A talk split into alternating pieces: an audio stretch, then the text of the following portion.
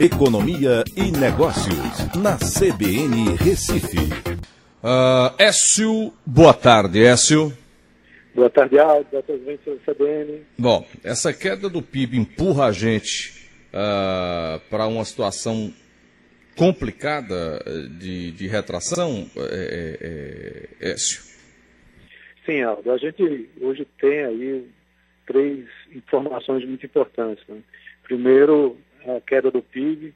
Segundo, a questão do auxílio emergencial que foi prorrogado, e ele tem um impacto direto no PIB.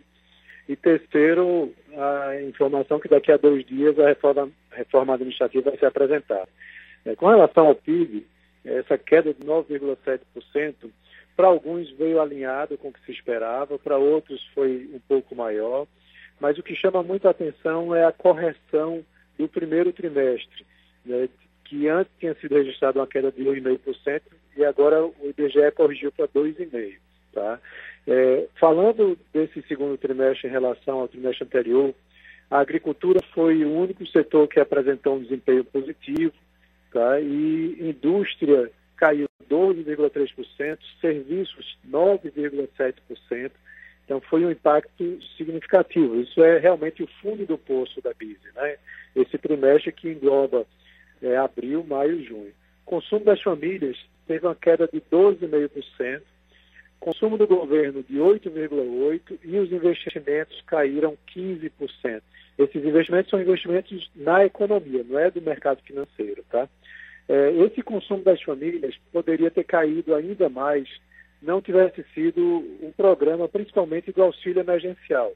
É, a gente, eu fiz um, estudo junto com o Marcelo sobre os impactos nos municípios né, desse auxílio emergencial e ele chega é, a próximo de 3% do PIB. Então isso impacta bastante. É, começou no mês de abril e depois ele foi sendo intensificado, é, melhorando aí, é, e esse PIB talvez tivesse caído ainda mais.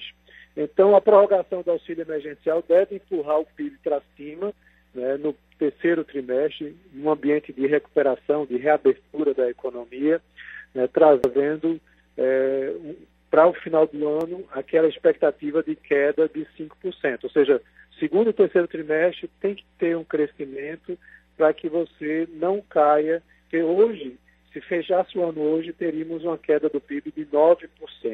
Perfeito. Então, nos próximos vai ser positivo. Tchau, S. Até amanhã. Um abraço a todos, até amanhã.